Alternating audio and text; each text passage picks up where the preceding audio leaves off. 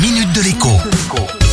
Bonjour à tous. À quelques jours de Noël, on sait déjà qui sera le roi incontesté et incontestable surtout des cadeaux de Noël. Il s'agit bien évidemment du smartphone.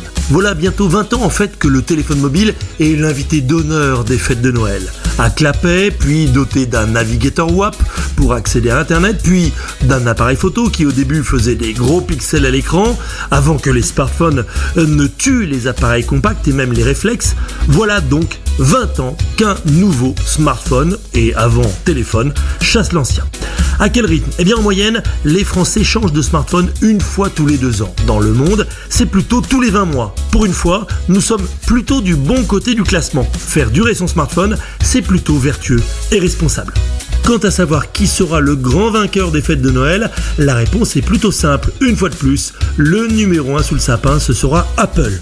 En cumulant les iPhone 9, des iPhone 12 ou 13 pour l'essentiel, qui représenteront un smartphone sur 5 offert Noël, aux millions d'iPhone reconditionnés qui vont aussi être offerts à la même occasion, parce que le smartphone d'occasion justement est un cadeau devenu parfaitement banal et même tendance, les smartphones à la pomme vont se tailler la part du lion suivi de très près par ceux de chez Samsung. J'insiste sur ce point, si vous avez une commande de smartphone pour Noël dans les tuyaux, on trouve des appareils reconditionnés à 100 euros avec une boîte, des écouteurs, un chargeur, une protection sur l'écran, bref, des appareils qui ont tout l'air d'être neufs, sauf qu'ils sont en fait d'occasion mais entièrement révisés. Et en cas de pépin, eh bien ils sont garantis 6 mois ou 1 an, une garantie particulièrement facile à faire jouer car évidemment j'ai testé cela aussi pour vous. Bon shopping de Noël et à demain.